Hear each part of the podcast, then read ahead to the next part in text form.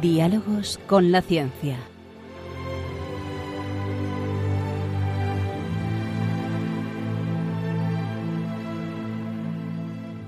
Dirigido por Javier Ángel Ramírez.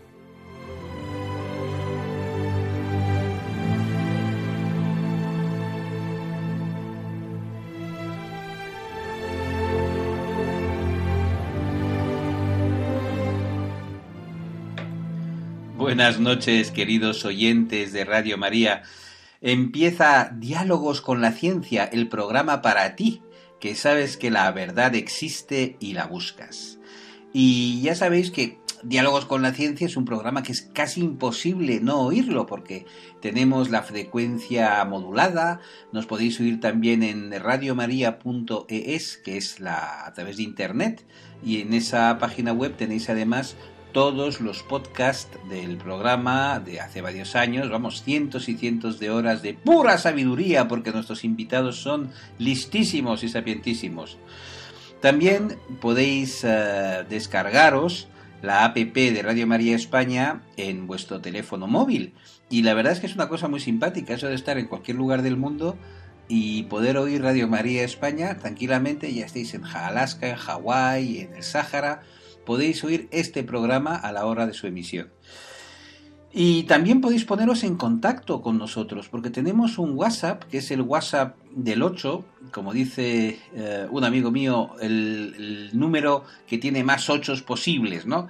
Es el 649 888871, que 7 más 1 también son 8. Os lo repito, 649 8888 71.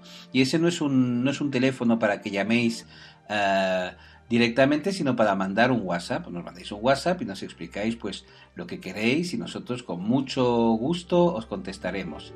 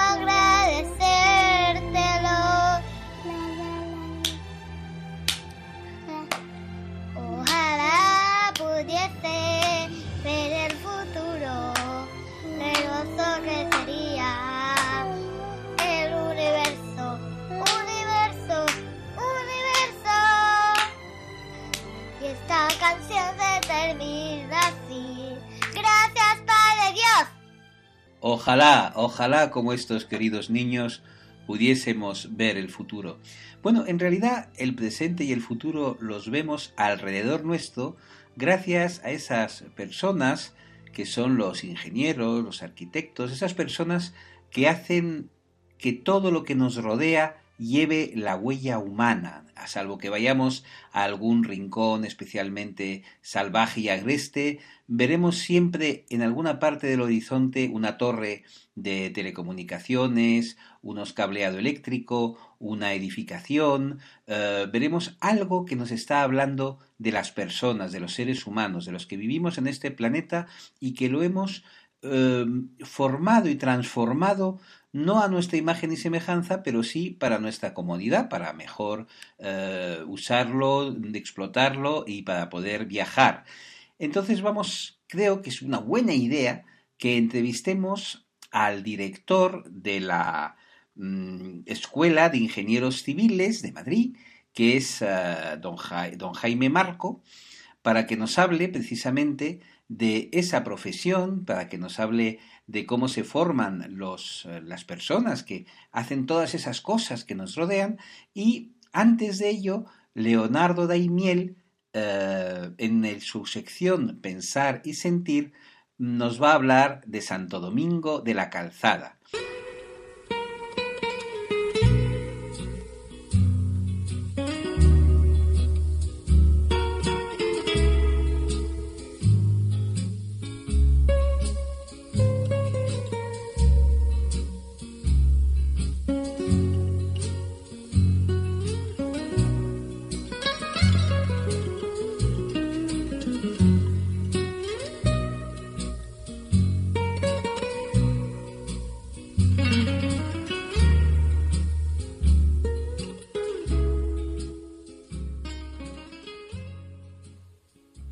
Queridos oyentes de Radio María. Soy Leonardo Daimiel y celebro estar de nuevo con ustedes. Eh, como ya saben, en Pensar y Sentir les leo cada semana un texto escrito por alguien que no soy yo. Tras seleccionar el texto a mi criterio, lo más que hago es comentarlo un poco en su presentación. Esta semana excepcionalmente será algo distinto no lo será en el propósito de que lo que diga sea interesante para pensar y sentir. Espero que lo sea. El programa durará un poco más y el personaje del que les hablaré hoy no nos legó textos escritos que yo les pueda leer aquí, hoy.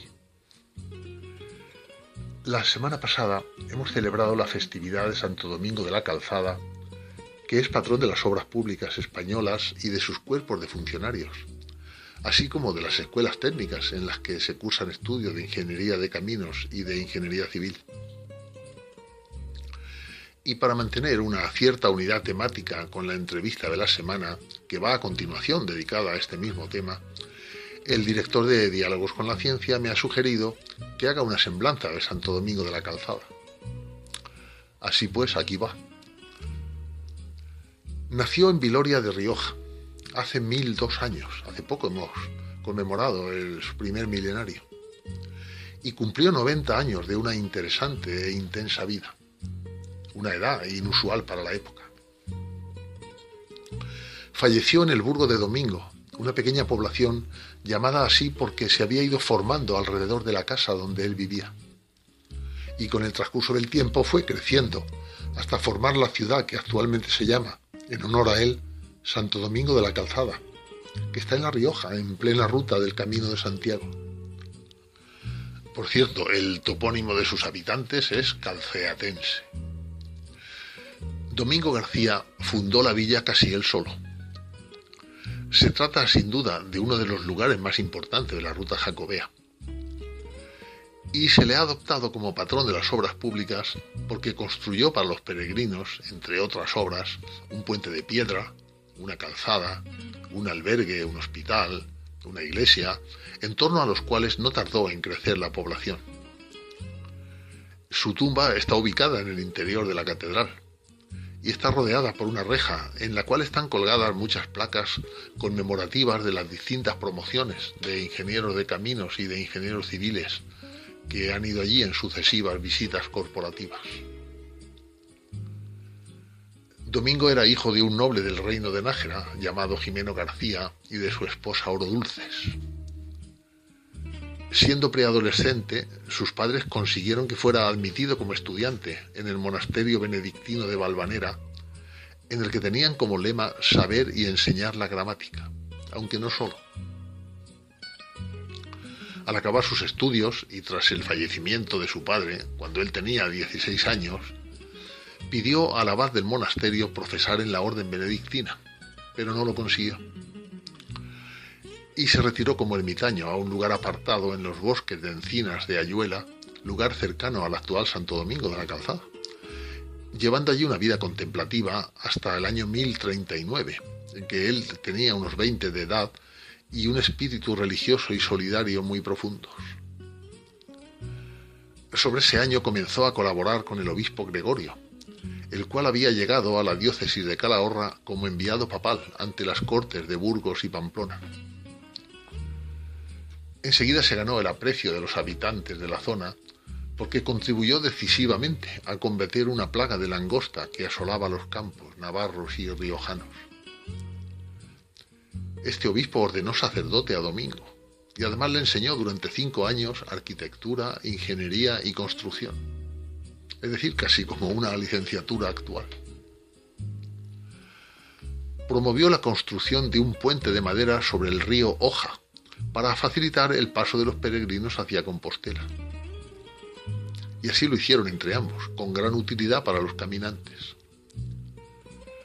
Podríamos decir que este obispo era un pontífice, cuya palabra significa literalmente hacedor de puentes, es decir, la máxima categoría que podía alcanzarse dentro de las hermandades medievales de constructores y canteros. Tras morir el obispo Gregorio, que años después fue canonizado con el nombre de San Gregorio Ostiense, Domingo volvió a la zona de Ayuela y se dio cuenta de que los usuarios de la ruta pasaban grandes dificultades en esa zona boscosa, en la que además eran frecuentes los asaltos de bandidos que les saqueaban. Y emprendió una gran labor de rehabilitación del territorio, otra especialidad de la licenciatura actual, con lo que dio un inmenso impulso al camino de Santiago. Realmente era una aventura, pero nuestro santo había encontrado su vocación, ser el buen samaritano, el protector de los caminantes a Santiago. Mejorar los caminos, preparar albergues, iglesias, un hospital, un pozo y todo lo que pudo. Taló la parte del bosque en la que se refugiaban los atracadores, labró tierras que pasaron a ser agrícolas y comenzó la construcción de una calzada pavimentada con piedras, con la cual creó una desviación del camino tradicional entre Logroño y Burgos. Para mejorar las condiciones de los peregrinos que empezaron a transitar la nueva calzada, sustituyó el puente de madera que había constituido eh, con el obispo Gregorio por uno más robusto de piedra, con 24 ojos, y más alto, para proteger mejor a los caminantes frente a las riadas. En el año 1076, el rey Alfonso VI de León anexionó La Rioja al reino de Castilla y vio que el desarrollo del Camino de Santiago contribuía a su proyecto de castellanizar ese territorio, además de ser una entrada de francos y otros visitantes europeos. Al llegar a sus oídos la fama de constructor que tenía Domingo, le visitó en la villa en que vivía. Le cedió tierras y privilegios y le hizo responsable de las obras viarias que se realizaban a lo largo del Camino de Santiago apoyado por su discípulo el futuro San Juan de Ortega, que actualmente es patrón de los colegios profesionales y escuelas técnicas de aparejadores y arquitectos técnicos de España. Con la ayuda del rey, Domingo emprendió la gran obra del Hospital de Peregrinos, a cuyo alrededor fue creciendo el burgo, y junto al hospital habilitó un huerto y una pequeña granja de los que procedían los alimentos necesarios y construyó un pozo para suministrar agua fresca y potable. Dicho pozo se conserva hoy en día. Así es que a partir de él dejó de ser verdad ese famoso refrán que decía en algunas zonas de la ruta jacobea, Vos que andáis a Santiago, mire vuestra merced, no hay puentes ni posadas, ni cosa para comer. A partir de domingo eso ya no era cierto. Falleció el 12 de mayo de 1109, fecha que da lugar a la actual celebración de su festividad. Ya durante su vida, Domingo fue un gran impulsor de la fe cristiana, y su figura siguió siendo, tras su muerte, la causa de que muchas personas abrazaran el catolicismo. Solo tres años después de su fallecimiento ya se le llamaba santo, aunque su canonización, es decir, el reconocimiento oficial de santidad, ocurrió más de cinco siglos después, en 1657, cuando lo aprobó en Roma la Sagrada Congregación de Ritos, que así se llamaba entonces. A su influencia se atribuyen un buen número de prodigios y milagrosas curaciones entre los peregrinos que han ido pasando por la villa que él fundó. Se le atribuyen muchos milagros y sin relatarlos ahora ni entrar a valorarlos, sabemos que la admiración de los devotos de su obra ha transmitido los testimonios que hoy nos han llegado. De lo que no cabe duda es de que su obra está totalmente enraizada en el Evangelio. Hechos inexplicables, curaciones, conversiones, aunque solo les detallaré ligeramente el milagro más famoso y que se encuentra en todo el mundo. Se recuerda así, el llamado milagro del gallo y la gallina. Un joven alemán llamado Hugonel recaló en el pueblo cuando iba en peregrinación a Compostela acompañado por sus padres. Estando en el mesón donde se hospedaron, la hija del posadero, que a decir de González de Tejada, su biógrafo más importante, era una chica de más buen parecer que recato, se encaprichó del alemán Hugonel, pero no fue correspondida por él. Y despechada y con ansias de venganza, la chica guardó en el zurrón del joven una copa de plata para luego acusarle de robo. Transcurrida la cena y ante tal acusación, el joven fue detenido. Y al comprobar su zurrón, se le encontró culpable y se le condenó a la horca. Los padres nada pueden hacer por él más que rezar. Al acercarse al cuerpo ahorcado de su hijo para despedirse, oyen cómo éste les dice desde la horca que está vivo por la gracia del santo, con estas palabras según la tradición. El bienaventurado Santo Domingo me ha conservado la vida contra el riguroso cordel. Dad cuenta de este prodigio. Felices y contentos, los padres van a comunicar la noticia al corregidor, que justo en ese momento se encontraba cenando opíparamente unas aves. El corregidor no se lo cree y se burla de los peregrinos diciéndoles lo siguiente. Vuestro hijo está tan vivo como este gallo y esta gallina que me disponía a comer antes de que me importunarais. Y en ese momento las aves saltaron del plato y se pusieron a cacarear y a moverse con naturalidad. Y de ahí viene el famoso dicho, Santo Domingo de la Calzada, donde cantó la gallina después de asada.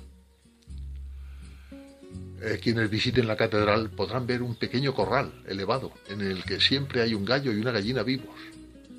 Es un verdadero espectáculo cuando se ponen a cantar porque el inusual sonido retumba entre las bóvedas del edificio. Su patronazgo para las obras públicas españolas se creó mediante una orden del Ministerio de Obras Públicas de fecha 10 de mayo de 1939, dos días antes de su festividad de ese año y fue debida a Alfonso Peña Bef, que era ingeniero de caminos, canales y puertos y ministro de este departamento desde 1937, además de profesor de la Escuela de Ingenieros de Caminos de Madrid, que era la única que existía entonces. En un libro que escribió titulado Memorias de un ingeniero político, dice al respecto. Me deparó la ocasión de estar en el ministerio el poder cumplir el deseo exteriorizado algunas veces por los compañeros de profesión referente a designar un santo patrono para el cuerpo. Y me ocupé de ello, nombrando a tal efecto a Santo Domingo de la Calzada. Por cierto, durante el mandato de este ministro se unificó en 1941, hace ahora 80 años, la red ferroviaria española, integrando las diversas empresas ferroviarias privadas en un ente público, en Red Nacional de los Ferrocarriles Españoles, más conocido como RENFE. Voy a terminar haciendo breve referencia a la iconografía de, Santiago, de Santo Domingo de la Calzada y a la difusión de su figura. No solo en España, ni solo la ciudad y la catedral que llevan su nombre, sino que en iglesias y museos diversos hay muchas representaciones de nuestro santo personaje tanto en esculturas como en pinturas. En casi todas sus imágenes y figuras aparecen un gallo y una gallina, que son características sobresalientes de su iconografía, como lo es lo que se refiere a él como auxilio de peregrinos. No en vano dedicó la mayor parte de su vida a construir y mejorar las instalaciones y la intendencia que hicieran más confortable y seguro el camino de Santiago. A lo largo de la ruta jacobea hay numerosos monumentos dedicados a él. En algunos de ellos se destaca en su pedestal la condición de patrón de los cuerpos de obras públicas, lo cual se añadió después, ya que son monumentos más antiguos que la declaración de dicho patronazgo. Finalmente les diré que son varios los libros que se han publicado sobre él. Uno de los más antiguos es Historia de Santo Domingo de la Calzada, que lo escribió en 1702 José González Tejada, el biógrafo que ya les he citado. Otro de los biógrafos de Santo Domingo de la Calzada fue Joaquín de Entrambasaguas Peña, historiador madrileño, además de filólogo y gastrónomo, que escribió en 1940 una biografía titulada Santo Domingo de la Calzada, el ingeniero del cielo. Y el tercero y último al que me referiré se titula Santo Domingo de la Calzada, ingeniero y guía en el camino. Su autor es Arturo Calvo Espiga, historiador calceatense especializado en derecho canónico. También es autor de otro libro sobre el santo con un enfoque distinto, titulado Santo Domingo de la Calzada, pionero de la laicidad en Europa. Este fue publicado en 1991. La circunstancia de que Santo Domingo fuese sacerdote y eremita ha podido dificultar el reconocimiento de su obra como pionera de la santidad laical en la historiografía europea, porque no cabe duda de que Santo Domingo de la Calzada fue maestro albañil, constructor, fue pontífice, en el sentido literal de hacedor de puentes. En definitiva, fue un ingeniero, como diríamos en la terminología contemporánea. Pero también fue un profundo y ferviente servidor del mensaje de Jesucristo, y por ello se dedicó al servicio de los peregrinos y de las personas más necesitadas. Para lo cual fue también enfermero, médico, cocinero, asistente social, por utilizar nuevamente la terminología actual.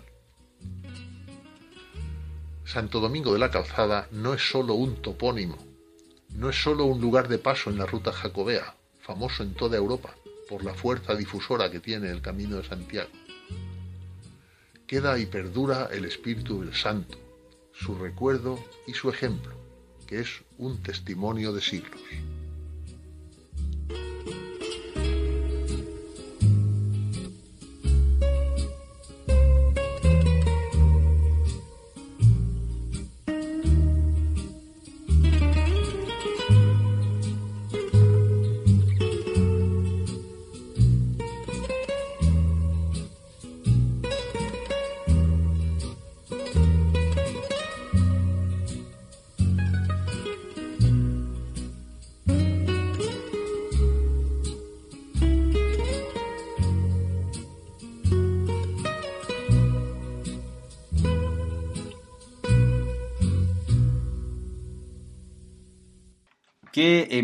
No sé si sana o insana, tengo por la voz, la magnífica voz de Leonardo Daimiel. Muchas gracias, Leonardo, por esta sencilla y concisa mm, biografía de Santo Domingo de la Calzada. Y como les había prometido, vamos a entrevistar ahora a don Jaime Marco, el director de la Escuela de Ingenieros Civiles, para que nos hable de ese extraordinario, esa extraordinaria forma de trabajar, de esa profesión que es la de los ingenieros civiles.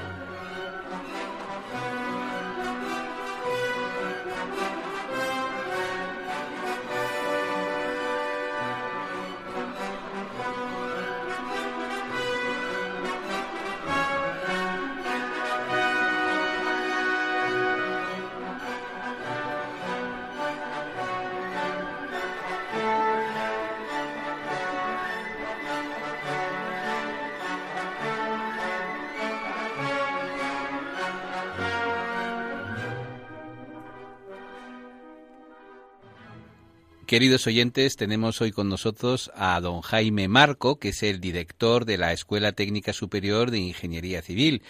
Bueno, ya saben ustedes, queridos oyentes, que los ingenieros son esos señores que nosotros no conocemos, pero los vemos en sus obras, ¿no? Todo lo que nos rodea, todo lo que hay en la ciudad, todo lo que hay en el campo, todo lo humano, todas las estructuras, todo lo que es realmente está hablando de la obra del hombre o de la naturaleza, lo hacen los ingenieros. Muy buenas noches, don Jaime. Hola, buenas noches, Luis. Encantado de estar contigo. es un placer hablar con usted. Y, en primer lugar, a mí siempre me llama la atención cuando paso cerca de su escuela, pone ingeniería civil. ¿Por qué es ingeniería civil? ¿Es que acaso hay una ingeniería militar o una ingeniería incivil? Cuénteme usted. Mira, eh, efectivamente, la, la escuela es la Escuela Técnica Superior de Ingeniería Civil que sustituye en su nombre a la antigua Escuela de Ingenieros de, Obras Públicas. Es el, Civil Engineering que se entiende en todo el mundo, aunque nosotros en España esa denominación pues eh, siempre ha estado ocupada por mis compañeros de la Escuela Técnica Superior de Ingenieros de Caminos, Canales y Puertos, en la que yo me, me formé. Y bueno, internacionalmente pues se suele conocer a los que ejercemos esa profesión dentro de ese ámbito como ingenieros civiles. Eh, evidentemente mm, sería una barbaridad el cambiar el, nombre de la Escuela de Caminos por su propio prestigio, ¿no? Lo mismo que ocurre dentro de este campo en París con la Escuela de Consucés. Tiene la suficiente entidad como para mantener el nombre. Actualmente existen, te digo así de un poco de memoria, 28 escuelas en España que se llaman así, Escuela Técnica Superior de Ingeniería Civil. ¿eh? Mientras que eh, hay 14 escuelas de ingenieros de caminos que dijéramos, siendo profesiones distintas, pues lógicamente colaboramos dentro del mismo, del mismo campo. Y dígame usted, ¿qué, hacen ustedes? ¿Qué hacen ustedes los ingenieros civiles? Pues mira, mm, desde el punto de vista de lo que se hace en la escuela es la formación de unos ingenieros para participar básicamente en la obra, en todas las obras que tienen ese carácter civil, como son carreteras, puentes, obras hidráulicas, en fin, todo lo que normalmente apreciamos cuando nosotros nos ponemos de viaje y salimos del entorno del entorno urbano, aunque dentro del entorno urbano, pues evidentemente también tenemos una participación, vamos a decir, importante, pero sobre todo formamos ingenieros dedicados a la obra. ¿eh? Pues me, parece un trabajo muy envidiable. Yo envidio a las personas que son las que deciden, ¿no? Cómo, cómo hay que hacer las cosas, dónde hay que hacer un túnel, cómo se levanta una, una estructura cualquiera humana. Y hace mucho tiempo que está esa, porque ha dicho usted que tenía otro nombre, me parece. ¿Hace mucho tiempo que está esa escuela? Mira, esta escuela está dentro del top ten de la antigüedad de, de las escuelas de ingeniería. ¿Ah? Fue fundada, te doy datos así de memoria, el 4 de febrero de 1857, siendo la reina Isabel II la que la promocionó a instancias del que entonces era el ministro de Fomento, don Claudio Moyano, ¿sabes? Nada menos que don Claudio Moyano, el de la cuesta de Moyano. Exacto, que está al lado de la escuela. Sí. Pero mira, antes de seguir, sí me gustaría el, mandar un mensaje, porque estamos atravesando una época muy dura de pandemia, entonces eh, quería enviar a todos los oyentes que tengáis la solidaridad de mi escuela y de toda la ingeniería civil, de la ingeniería de caminos, a todos los que estamos sufriendo, o bien pérdidas, pero siempre una situación muy dolorosa, ¿eh? mm, enfermedades, o sea, realmente es muy mal momento y creo que tenemos que dar fuerzas a todo el mundo e intentar salir de esta situación con un corazón lleno de coraje y siempre pensando en el futuro. Pues hace usted muy bien, don Jaime, y ese mensaje llega al corazón de todos porque todos juntos saldremos de esta situación, eso está claro. Y me decía usted que es una escuela que es de 1857 o 58? De 1857, es decir, al año que viene cumpliremos, si Dios quiere, el 165 aniversario de su fundación. Caray, pues la cantidad de ingenieros que habrán salido de ahí. Muy bueno, ustedes imagino que harán un seguimiento de sus de sus exalumnos. Eh, ¿Encuentran trabajo? Es decir, ¿hay trabajo para los ingenieros civiles? Pues mira, te voy a decir, nosotros en la escuela de momento, eh, porque ahora sufrimos algo que luego te puedo comentar, ¿no?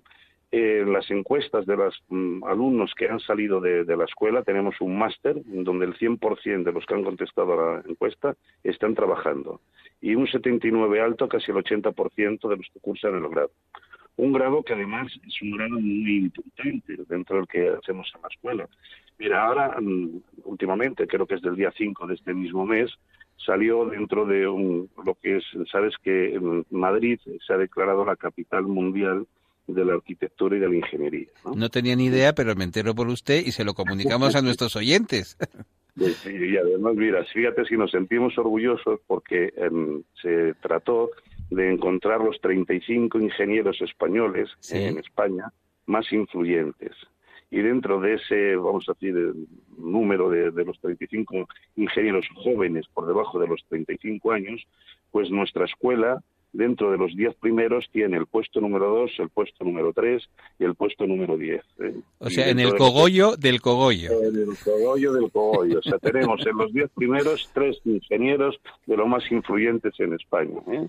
También dentro de la Politécnica, creo que es en el número 6, hay un ingeniero de, formado en mi escuela, la Escuela de, de Camino. Pero vamos, evidentemente es un orgullo para nosotros y sobre todo una gran satisfacción cuando consultas a cualquier empresa y lo podéis hacer pues, vosotros en el momento que, que, queráis, ¿no?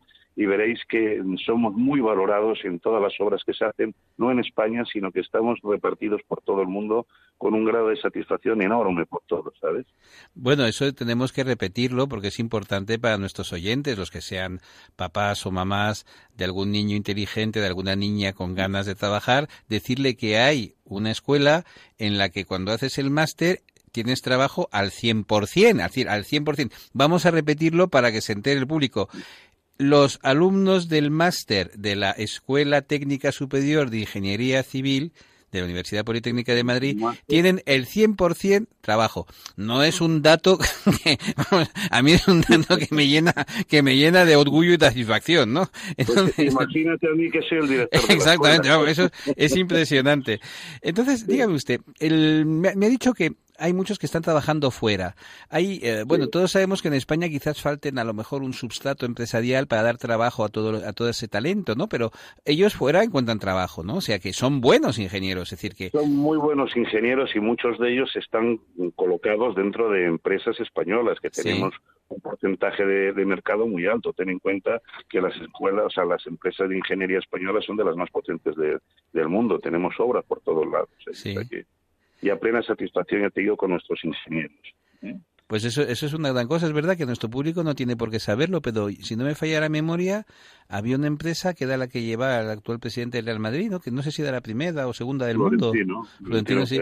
sí. Que no es ninguna tontería. Es decir, la primera empresa de obras de construcción en el mundo. Bueno, pues hombre, llama la atención.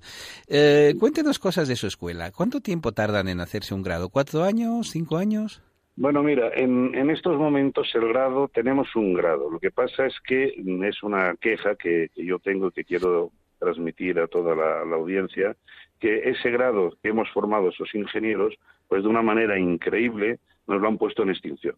¿Qué me dice lo que usted? hace, sí, sí, como lo estás oyendo. Entonces estamos sufriendo pues una, una situación, que se ha creado una, un, una, una actuación dentro de lo que es nuestra escuela por parte del, del, equipo rectoral de la Politécnica, que entiendo que es totalmente lamentable. Sobre todo porque en esta época de pandemia, pues nuestros alumnos, el profesor el que tenemos en la escuela, que es propio nuestro, todo el personal administrativo y de servicios, pues estamos sufriendo con un dolor moral y físico, ¿no? por una situación que nosotros no hemos creado y que teníamos totalmente solucionado. ¿no? Entonces, es, yo invito ¿no? a que todo aquel que quiera saber qué problema tenemos y quiera colaborar en solucionarlo, pues que se ponga en contacto con la escuela simplemente visitando la página web y se dará cuenta de la situación personal que, que tenemos, que creo que es totalmente injusta. ¿Cuál, cuál es esa, quiero... ¿cómo, es, ¿Cómo es esa página web? ¿Cuál es su dirección?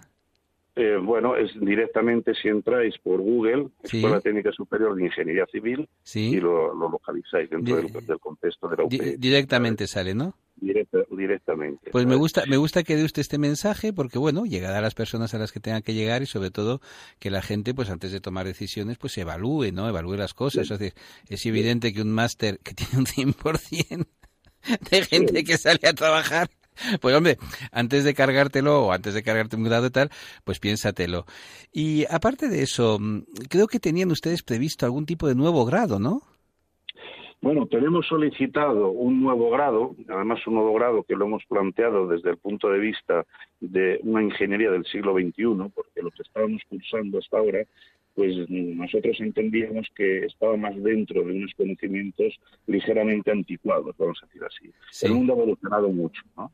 Entonces hemos presentado un grado, el rectorado, un grado que mm, nos califica para trabajar dentro de transportes, aunque nosotros pretendemos hacer otros dos para construcciones civiles y para hidrología, que son los que tenía la antigua Escuela de, Obras Públicas, y que es un grado, vamos a decir así, totalmente siglo XXI, aunque fíjate que ya nos hemos comido el 21% del siglo XXI. ¿Cómo se ve que usted es de la generación de los que todavía sabemos contar, no? Es decir, estamos en el año 21, pues es el 21% del siglo.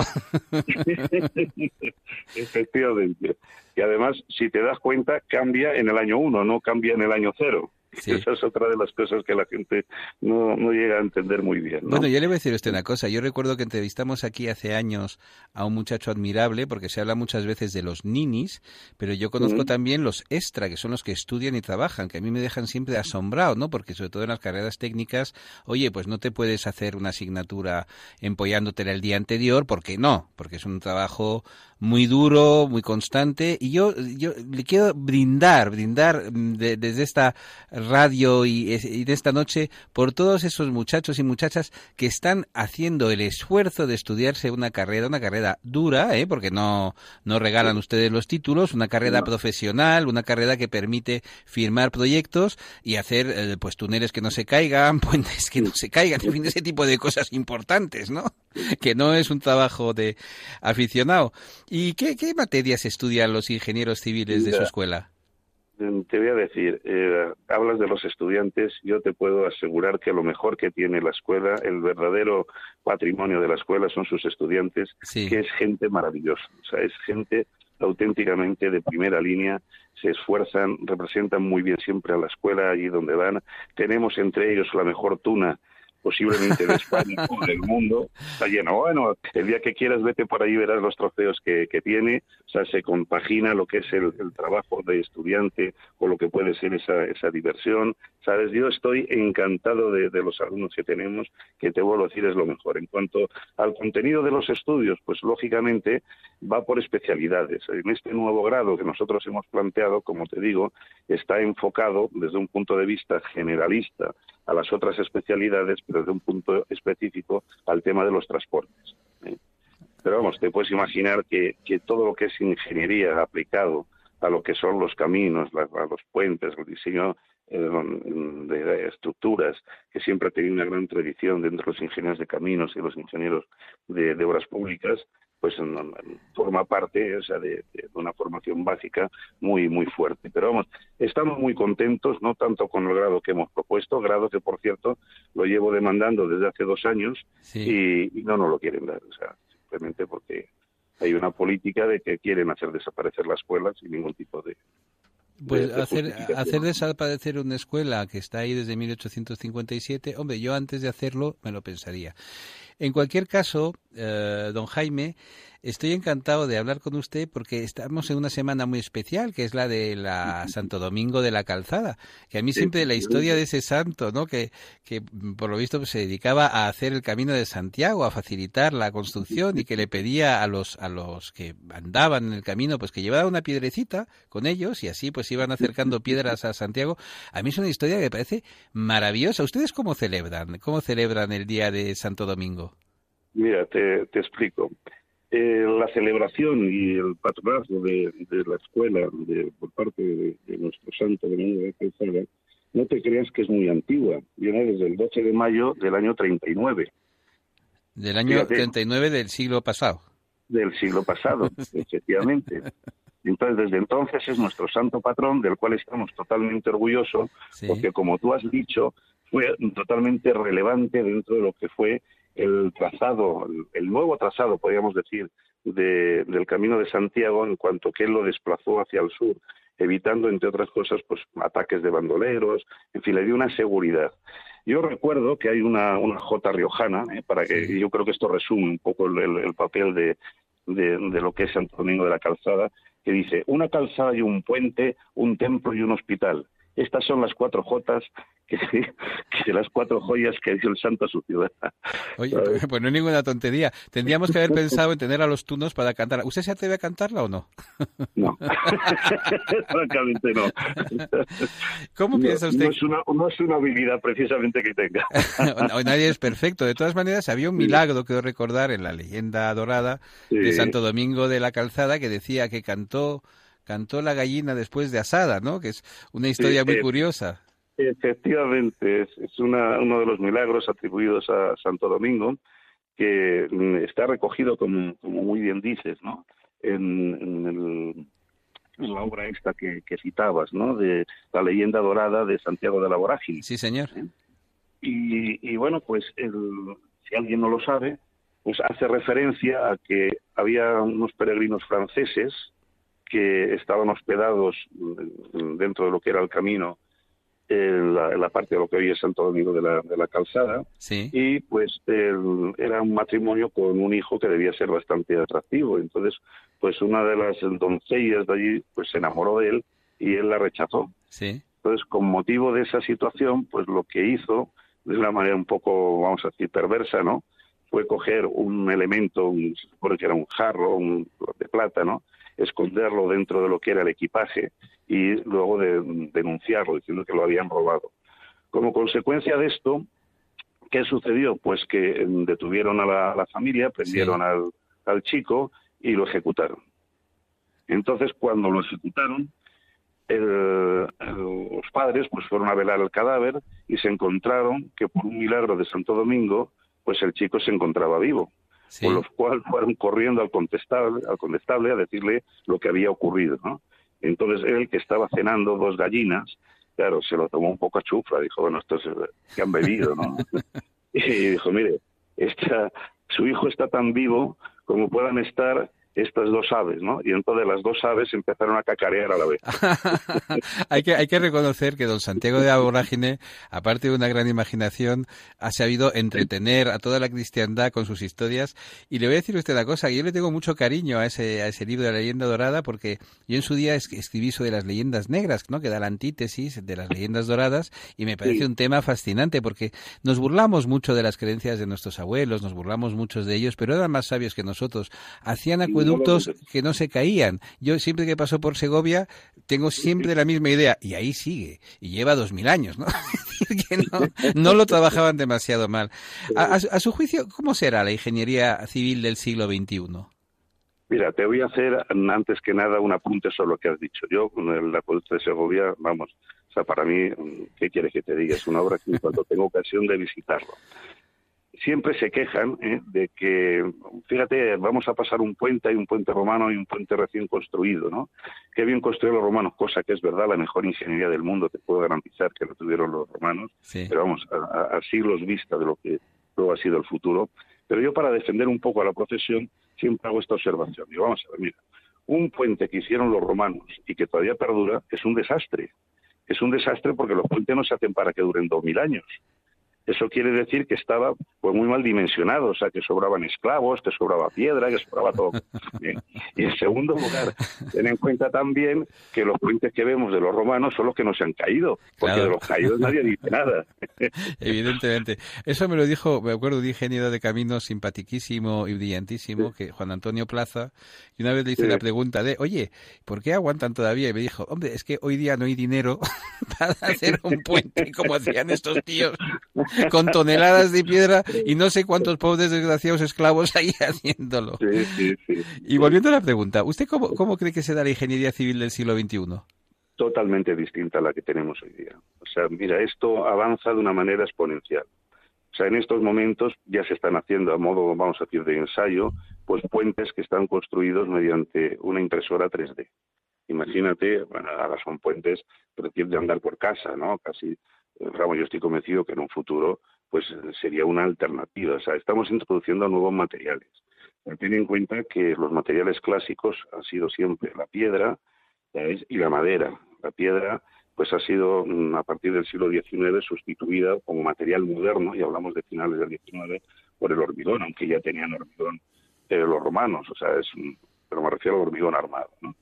Y luego el acero, pues es el que ha sustituido a la madera. Pero claro, es que hoy día puedes fabricar materiales a la carta, que cumplen todas las necesidades que tú puedas tener coeficiente térmico de lo que quieras, o sea, se ha aprendido prácticamente a la carta.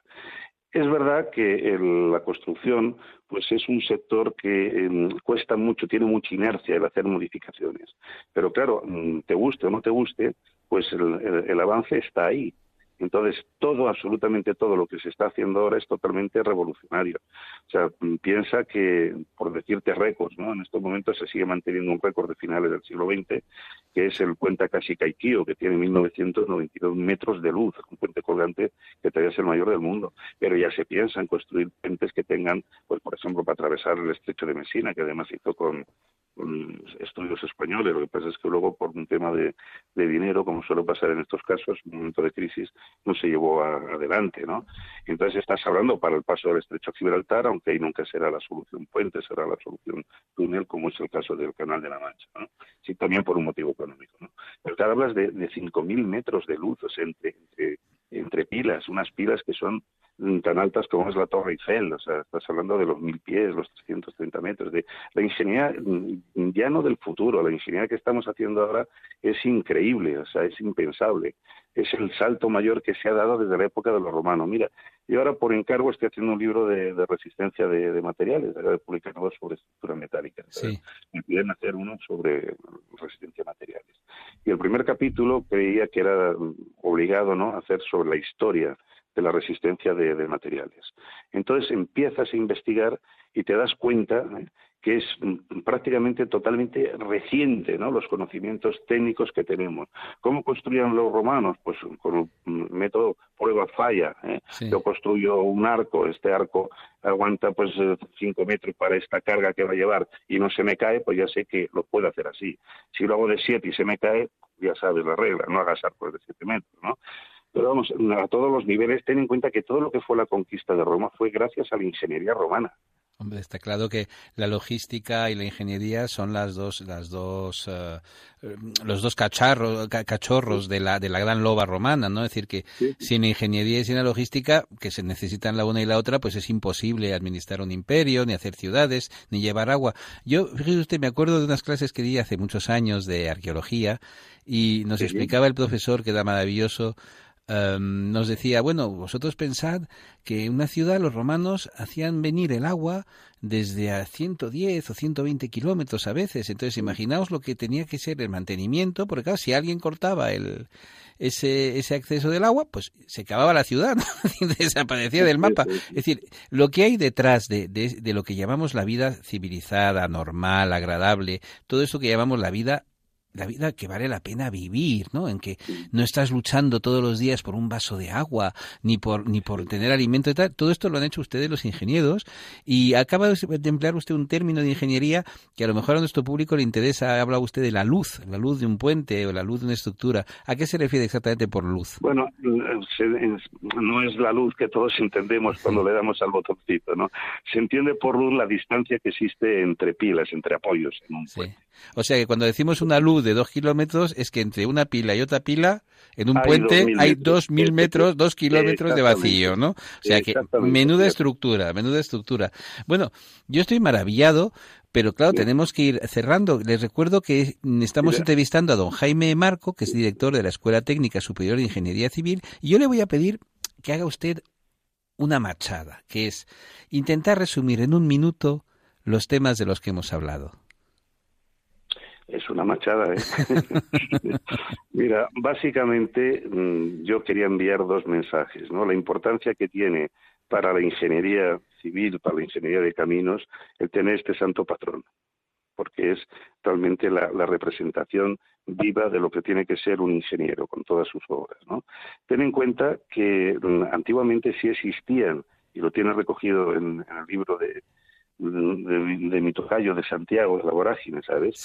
Había gremios que sí tenían un patrón. Normalmente estaban asociados a lo que eran los cuatro santos coronados, que sabes que existe una basílica en, Roma donde se encuentran enterrados, ¿no? Y, vamos, el tener este santo patrón, el poderlo celebrar con la alegría que lo hemos hecho todos los años, pues mm, para mí es una gran satisfacción el poderlo transmitir para todos vosotros. Y por otro lado ha sido esa queja que también quería transmitir de que nos encontramos pues en una situación penosa en la escuela, eh, sufriendo una situación totalmente injusta, y bueno, pues como dije antes, el que quiera colaborar para, para evitar esta situación, pues bienvenido sea. Porque evidentemente, eh, mira, aquí a este planeta venimos desde luego a hacer, a desarrollarnos. ¿eh? y todo lo que sea en paz y bien, pues bueno. Pues yo le, agradezco mucho que sea usted tan claro, tan moderado y sobre todo que eh, exprese usted pues sus dudas, porque además hay algo que me encanta de ustedes, los técnicos, los ingenieros, en general todas las profesiones en que hace falta estudiar y mantenerse constantemente al día, y es que mm, normalmente cuando ustedes discuten entre ustedes de las cosas de su profesión y tal, los demás no nos enteramos, claro está. Entonces, parece muy interesante pues esto que diga, hombre, es que es una cuestión de un tema de enseñanza. Oye, pues los temas de enseñanza es como para tomártelos, oye, hay que comértelos con, con papel de fumar, ¿no? Oye, que son temas importantes es decir, que antes de cambiar cosas que funcionan para hacer cosas que no sabemos si van a funcionar, hombre, pues vamos a ver qué es lo, por qué funciona y ese tipo de cosas. Suele ser inteligente. En general, yo todos los médicos que conozco, que todos son amigos míos y son todos muy inteligentes, siempre me dicen, si te va bien, no cambies, no cambies. Y dígame, eh, em, para despedirnos, ¿cree usted que su asignatura es la mejor de todas o no? bueno, eso lo, eso lo creen todos los catedráticos de todas las escuelas y de todo el mundo. Pero yo no soy tan, tan, prepotente ni mucho menos. Creo que todas las asignaturas son necesarias y lo que sí es muy importante es que hay una buena conexión entre el profesor y el alumno y sobre todo que sean clases presenciales porque es donde tú puedes transmitir lo que es tu experiencia de una manera viva. Mira, y ahora te voy a devolver la pelota porque tú me has pedido que en un minuto te hiciera un resumen. Sí. Ahora yo te voy a dejar pensando un poco. Mira, dentro de lo que eh, se diseña eh, dentro de lo que son las estructuras, pues tú sabes que hay dos estilos eh, a lo largo de, la historia, el románico y el gótico. Sí. Yo te voy a plantear, porque claro, cuando tú haces un templo, ¿cuál es la finalidad del templo? El establecer el religar, es la religión, el establecer el contacto con la divinidad. Entonces, esto se conseguía con el románico, dado que esos muros eran tan gruesos y que permitían entrada, como hablabas antes de la luz, de muy poca luz, ese efecto se conseguía a través del canto gregoriano. Canto gregoriano que desaparece cuando llega el gótico, que justamente es ese religare a través de lo que hablabas antes, de esa luz que sí tiene que ver con la que todos entendemos y no con la distancia entre pilas. Entonces, te dejo la curiosidad y si quieres algún día charlamos del tema.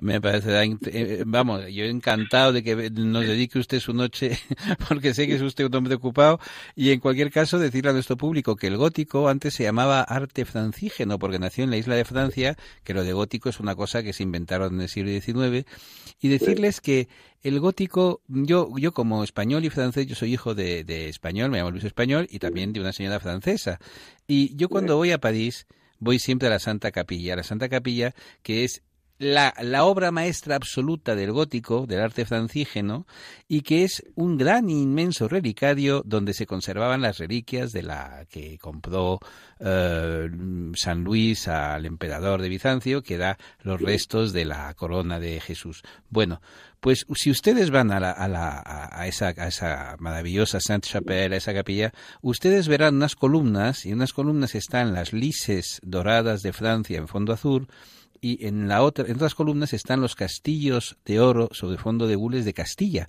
porque San Luis era hijo de Blanca de Castilla. Y yo como español, cuando estoy en París, cacareo más que las gallinas de Santo Domingo de la Calzada, cacareo más alto. Muchísimas gracias, don Jaime. Ha sido muy, muy, muy, muy pedagógica y muy interesante su entrevista. Pues muchas gracias a ti por haberte dedicado tu atención y este programa. Adiós, buenas noches. Adiós.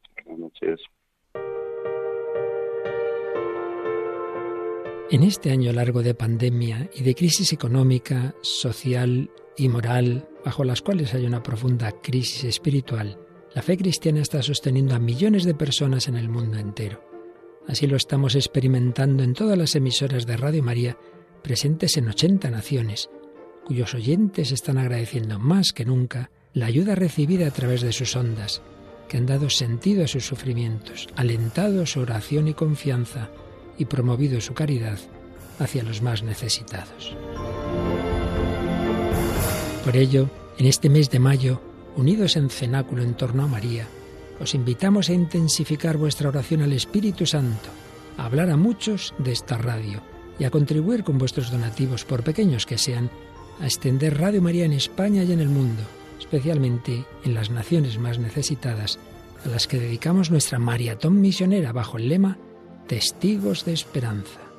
Así pondrás tu granito de arena para que todo hombre reciba el anuncio que proclamaba el Papa Francisco en la solemnidad de Pascua. El Señor nos precede siempre, en la cruz del sufrimiento y de la muerte, así como en la gloria de una vida que resurge, de una historia que cambia, de una esperanza que renace. Puedes informarte de cómo colaborar llamando al 91 822 8010 o entrando en nuestra página web radiomaria.es. Seamos con Radio María testigos de esperanza.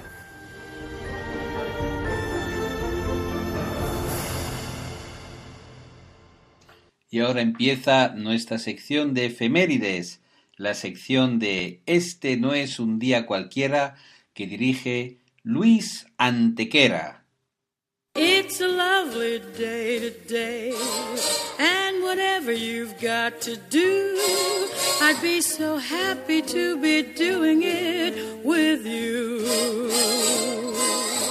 But if you've got something that must be done, and it can only be done by one, there is nothing more to say. Except it's a lovely day for saying it's a lovely day.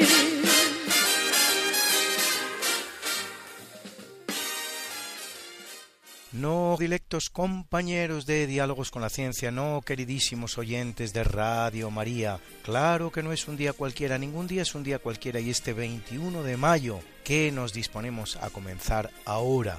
Tampoco porque en fecha tal, pero del año 822, muerto Alaquem I, Abderramán II es elegido cuarto emir de Córdoba, reinando 30 años. Fomenta las ciencias y las artes, atrae a Córdoba a muchos sabios de su época, introduce el sistema indo-árabe de numeración decimal en España, vale decir en Europa. España, por lo tanto, a la vanguardia de la ciencia una vez más. Realiza la llamada primera ampliación de la mezquita en Córdoba. Funda las ciudades de Murcia y Calatrava y rechaza a los vikingos que se habían hecho fuertes en Sevilla pero es también el responsable de la persecución cristiana que culmina con las crucifixiones, sí, ha oído usted bien, crucifixiones de los mártires de Córdoba a orillas del Guadalquivir y de numerosas aceifas de pillaje contra los reinos cristianos, las cuales llegarán a puntos tan lejanos como Galicia, Barcelona o incluso Narbona en Francia. Todo esto para los que hablan de la ejemplar convivencia que se produjo en España con el Islam, uno de esos lugares comunes que cala inexorablemente en un discurso histórico cada vez más lejano a la realidad y menos científico.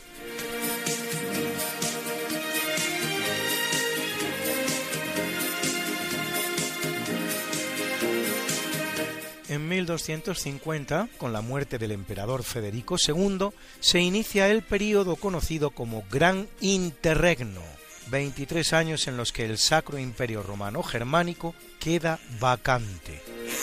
En 1257 se procede por fin a una elección en la que no sale mal parado Alfonso X de Castilla, nuestro Alfonso el Sabio, que invoca los derechos que recibe de su madre Beatriz de Suabia. Pero lo cierto es que Ricardo de Cornualles se le anticipa y se hace elegir rey de romanos, el título previo al de emperador, si bien nunca será coronado como tal emperador.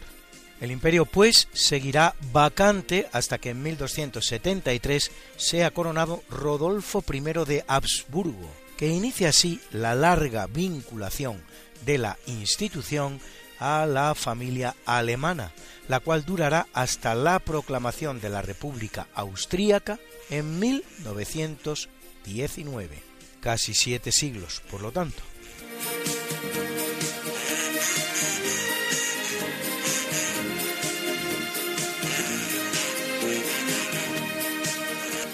En 1471, en el marco de la guerra entre dos ramas de la familia reinante de los Plantagenet, los Lancaster y los York, denominada de las dos rosas por llevar cada uno una rosa en su blasón, roja los Lancaster, blanca los York, concluye la batalla de Tixbury con la victoria de los York. No es el final de la guerra.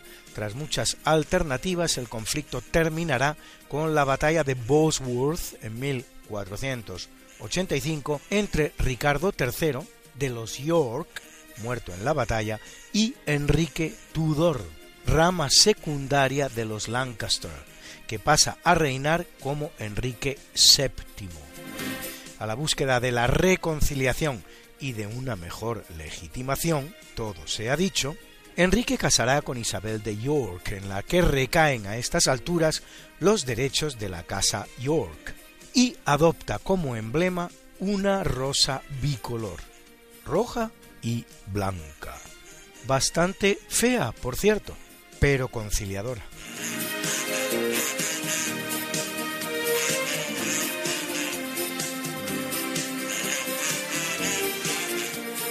En 1502, en el sur del Océano Atlántico, el navegante español al servicio de la corona de Portugal, Juan de Nova, que vuelve de la India, descubre una isla de 120 kilómetros cuadrados a la que bautiza como Santa Elena, por Elena de Constantinopla, madre del emperador Constantino, Santa del Día. A 3.500 kilómetros de la costa brasileña y 1.900 de la africana, uno de los sitios mejor rodeado de agua que existen en el planeta, la isla reúne las condiciones perfectas para encerrar al hombre más peligroso del momento, un tal Napoleón Bonaparte.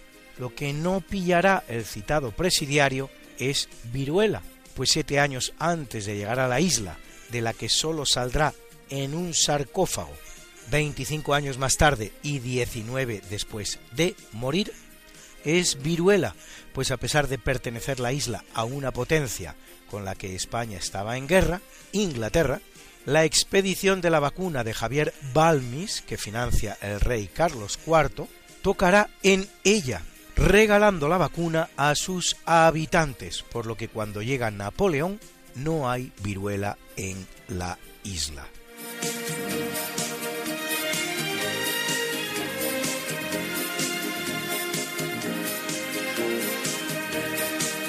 En 1822 jura como emperador de México Agustín Iturbide, presidente a la sazón de la Junta Provisional Gubernativa que había proclamado la independencia del virreinato de Nueva España respecto de la corona española.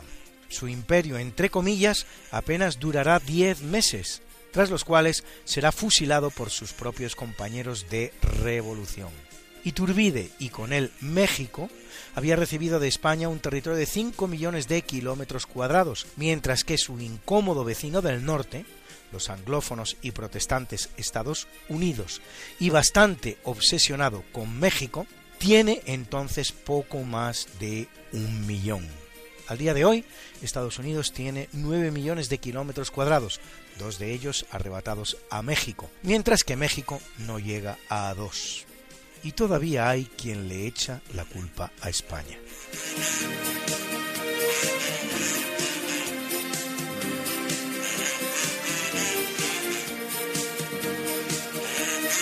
En 1871, en los albores de la guerra franco-prusiana alemana y en el marco de la Tercera República Francesa, Adolphe Thiers, presidente provisional de la República, moviliza 100.000 hombres para reprimir el movimiento de tipo comunista conocido como la Comuna, el cual se hace fuerte en París y se niega a rendirse a los prusianos, a pesar de que el gobierno francés de Thiers ya lo ha hecho.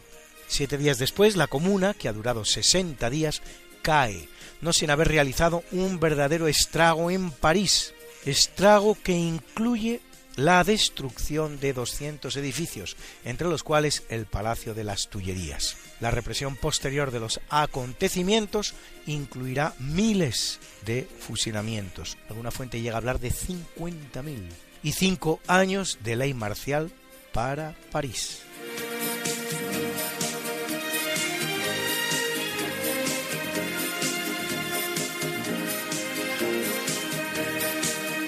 En 1919 la Cámara de Representantes estadounidense aprueba la decimonovena enmienda que aprueba el voto femenino. El 4 de junio la enmienda es aprobada en el Senado. Cinco años después, en 1924, el Estatuto Municipal de Calvo Sotelo, promulgado en plena dictadura de Primo de Rivera, aprueba el sufragio femenino en España. Luis, Luis, Luis. ¿Qué pasa, Mariate? ¿Les has recordado ya a nuestros oyentes lo de nuestro programa? Hija, qué susto. Pues no, la verdad. Pues hay que hacerlo, Luis. Sí, amigos, porque todos los miércoles a las cinco de la mañana, Luis Antequera, que es mi marido y esta servidora, estamos de nuevo con ustedes contándoles más y más historia, pero historia de la buena, con mayúscula. En el programa Esta no es una semana cualquiera, y con la mejor música. Mariate, es que a esas horas no están despiertos muchos de nuestros oyentes. Pues para todos aquellos que tienen la mala costumbre de dormir por la noche, siempre pueden entrar en el podcast del programa. Esta no es una semana cualquiera. Acuérdense, esta no es una semana cualquiera. Y escucharlo a la hora a la que más les guste escuchar la radio. Pues ya lo saben, amigos, esta no es Una semana cualquiera. con Mariate Aragonés Y Luis Antequera. la historia como es. Y no como nos gustaría que fuera.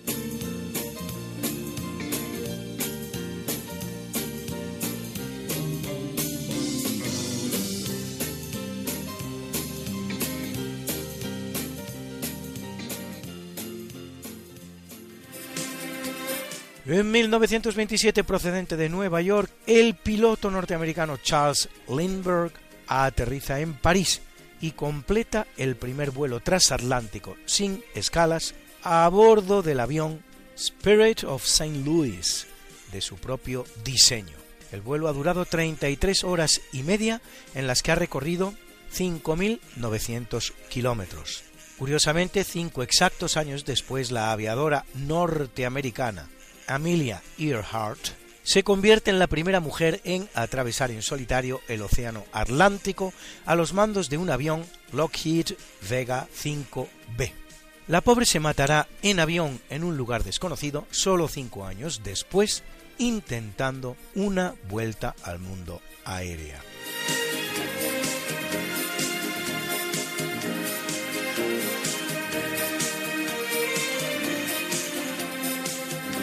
En 1998 en Indonesia, tras varias semanas de disturbios, el presidente Haji Muhammad Suharto presenta la dimisión, poniendo fin a más de tres décadas de tiránico gobierno al que se atribuyen enormes matanzas y malversaciones de fondos.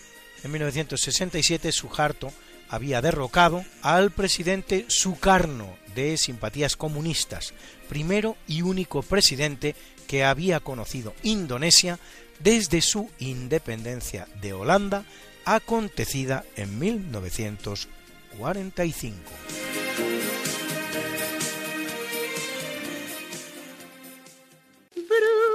Bruna, Bruna, nació María y está en la cuna, nació de día, tendrá fortuna. Bordará la madre su vestido largo y entrará a la fiesta con un traje blanco. Y será la reina cuando María cumpla 15 años. Te llamaremos Negra María, Negra María que abriste los ojos en carnaval. En el capítulo del natalicio nace en 1471 Alberto Durero, uno de los grandes pintores renacentistas flamencos, autor de obras de gran calidad entre los cuales muchos de sus autorretratos, pues era hombre de gran belleza, en los que incluso interpreta a Jesús y de los magníficos Adán y Eva que se exhiben en el Museo del Prado. será también un consumado grabador.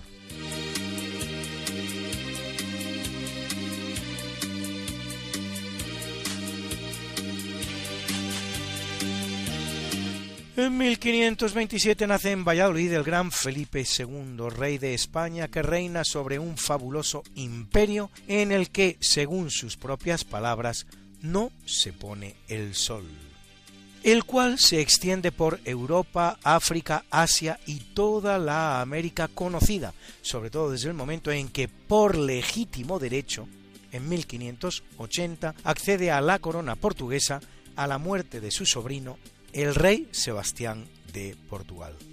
A Felipe II se debe la gran victoria de Lepanto en 1571, de la que este año cumpliremos 450 años, que pondrá fin al expansionismo turco por el Mediterráneo, y el intento en 1588 de destronar a Isabel I en Inglaterra mediante la Gran Armada, con una triple finalidad.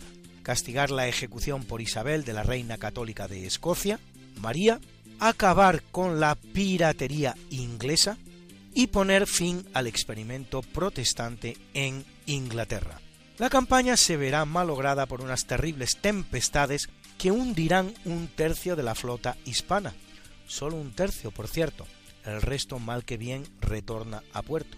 A cambio, Felipe II obtendrá una sonada victoria sobre la llamada contra armada inglesa que Isabel I preparará al año siguiente, unos 200 barcos, casi el doble de la española, con la que intentaba conquistar la península ibérica y particularmente Portugal.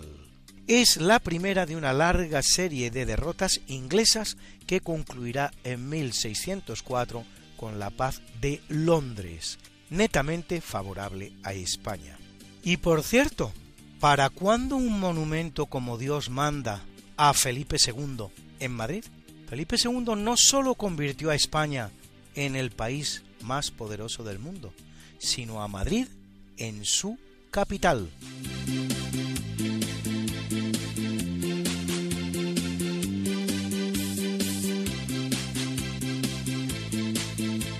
Es un buen día para los Nobel de la Paz, pues en 1851 nace el francés Léon Bourgeois, Nobel de la Paz por sus trabajos conducentes a la fundación de la Sociedad de Naciones, precedente de la ONU.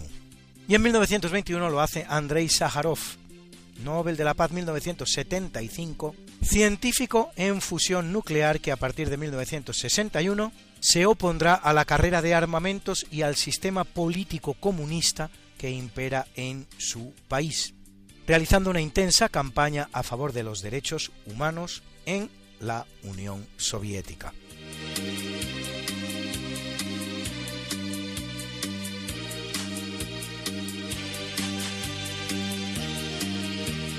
Y no es peor día para los de medicina, pues en 1860 nace el holandés Willem Eindhoven, Nobel de Medicina 1924 por su contribución al desarrollo del electrocardiógrafo y a su aplicación clínica.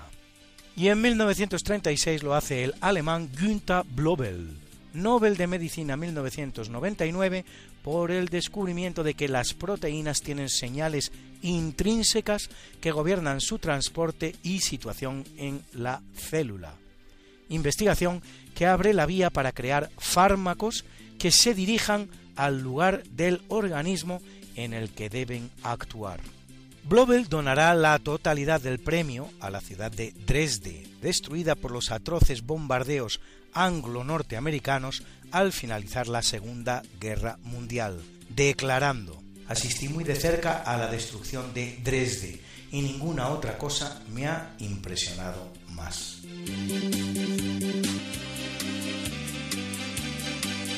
Una afirmación que no debe nublar la mente de nadie, pues Dresde no fue, ni muchísimo menos, la única ciudad alemana completamente destruida por los aliados.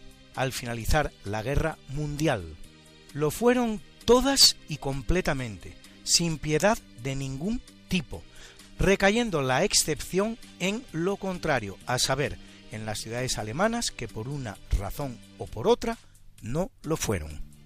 Así, por ejemplo, Heidelberg, la ciudad universitaria alemana por excelencia, gracias a un pacto entre caballeros realizado con la inglesa Cambridge de no bombardear ninguna de las dos ciudades, y Constanza por hallarse en la frontera con la neutral Suiza y decidir los aliados mantenerla íntegra para tener un lugar en el que poder celebrar reuniones.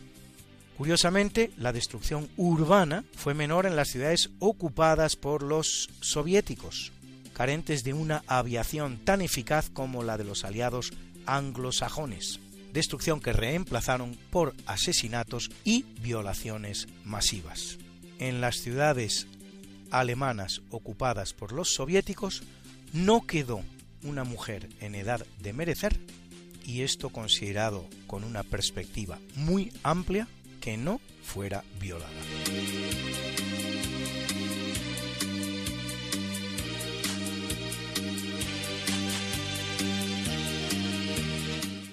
En 1873 nace Álvaro Alcalá Galiano, pintor y decorador español máximo exponente de la pintura paisajista y mural del siglo XX español, autor de La Senda o El puerto de Volendam.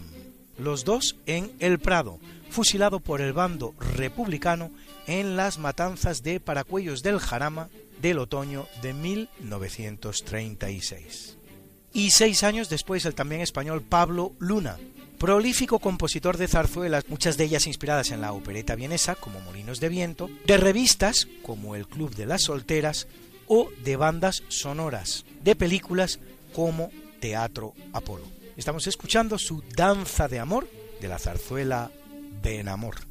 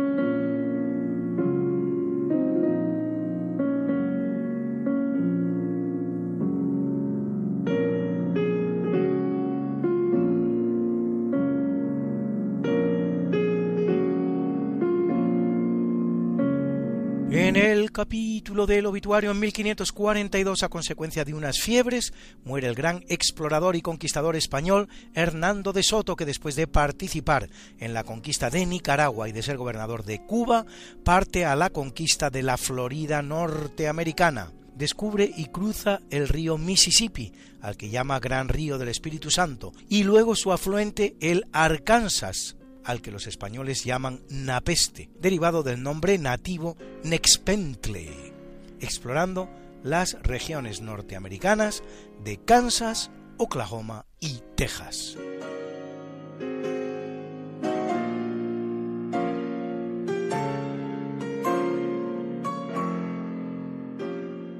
En 1814 muere Ignacio Jordán de Aso, más conocido por su seudónimo de Melchor de Azagra, naturalista, jurista, diplomático e historiador español políglota en latín, griego, árabe, inglés, francés y alemán, autor de obras jurídicas como Instituciones del Derecho Civil de Castilla o de biología como Introductio in Orictographiam et Zoologiam Aragoniae inventario de la geología, flora y fauna aragonesa en el sistema binomial de Linneo, con el que describe un millar de vegetales y 500 especies de insectos y otros animales, y de una introducción a la ictiología oriental de España, en la que describe varias especies de peces, traductor de textos islámicos e introductor en España de autores como Galeno, Euclides, Newton o Descartes.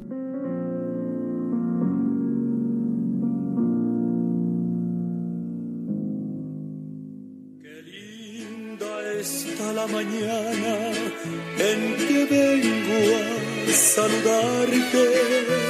Venimos todos con gusto y placer a felicitarte el día en que tú naciste, nacieron todas las flores. En la pila del bautismo cantaron los ruiseñores. Ya viene amaneciendo, ya la luz del día nos dio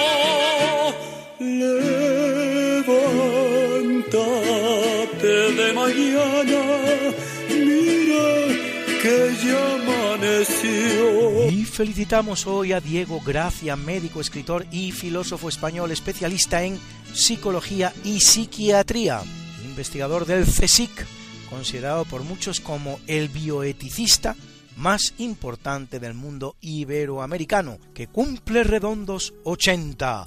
¡Felicidades, maestro! Y al cineasta chino John Woo, director de filmes como Misión Imposible 2 o El acantilado rojo, que cumple 75, y a la guapísima actriz y presentadora española Arancha del Sol, que cumple 49.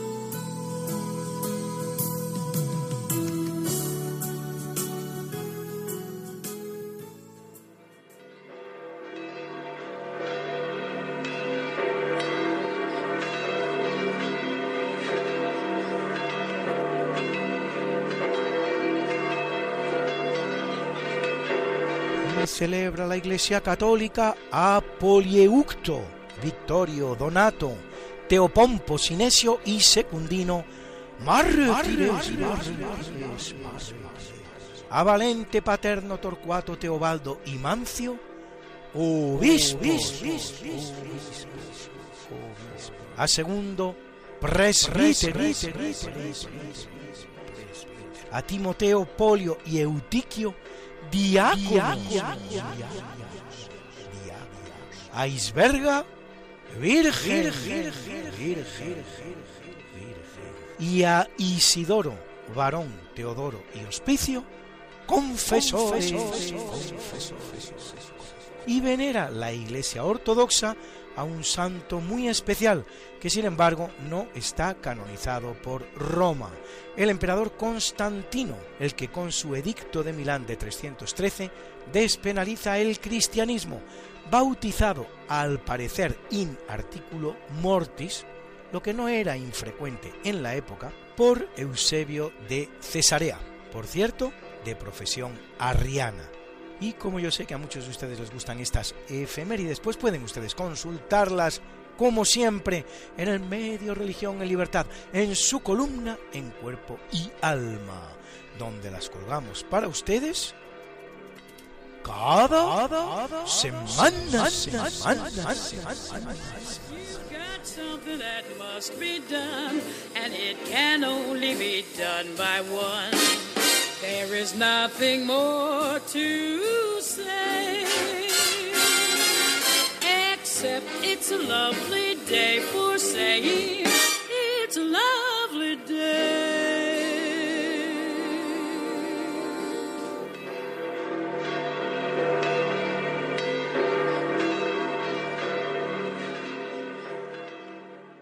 Muchas gracias, querido Luis Antequera, por esta magnífica selección de efemérides que además sabe perfectamente intercalar con música de primera calidad. Y ahora, eh, Alfonso Carrascosa, que es científico del CSIC, nos va a hablar en su sección Científicos y Católicos.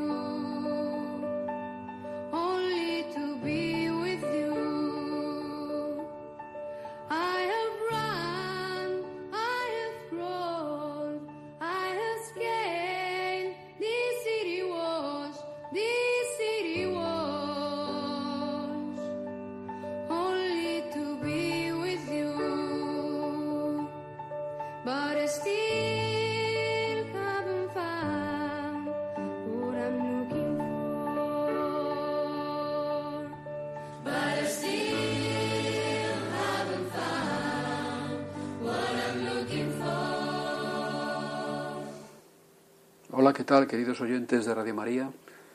Hoy en Católicos y Científicos, el Códice Cruz Badiano. Ah, el Códice Cruz Badiano es eh, la materialización de perfecto entendimiento entre la ciencia y la fe católica. Es un ejemplo más de los muchos que llevamos aquí comentados en diálogos con la ciencia. El Códice Cruz Badiano es un libro espectacular. Podéis encontrar sobre él muchísima información en Internet. Ah, como digo, es la plasmación de el perfecto maridaje entre ciencia y fe católica. Pero es más que eso. El Códice Cruz Badiano es la plasmación de otras muchas cosas. Es la plasmación del positivo efecto del mestizaje que se llevó a cabo durante el transcurso de lo que denominamos descubrimiento de América, donde sí, ciertamente se cometieron errores, incluso algunos pues perpetrados por insignes miembros de la Iglesia Católica, pero en el transcurso del cual también se hizo muchísimo bien. Y se promocionó la ciencia como en pocas ocasiones en la historia se ha promocionado, y digo bien, en pocas ocasiones en la historia de la humanidad se ha promocionado. En concreto, el conjunto de descubrimientos geográficos, de desarrollo de ciencias afines a la geografía, como la astronomía, eh, las técnicas de navegación, eh, incluso la construcción de navíos, pero también el desarrollo de los estudios de historia natural entendida en su sentido amplio como eh, la descripción pormenorizada de todo aquello que nos encontrábamos en América, que era absolutamente novedoso para el resto del mundo, para Occidente concretamente. Eh, animales, plantas, minerales, pero también la antropología. Pues, mm, digo, eh, no digamos el desarrollo del fenómeno universitario en América. Eso lo hicimos los católicos españoles. Las universidades más antiguas de América las fundamos los españoles y son todas universidades cristianas católicas, en cuya fundación intervino la Iglesia.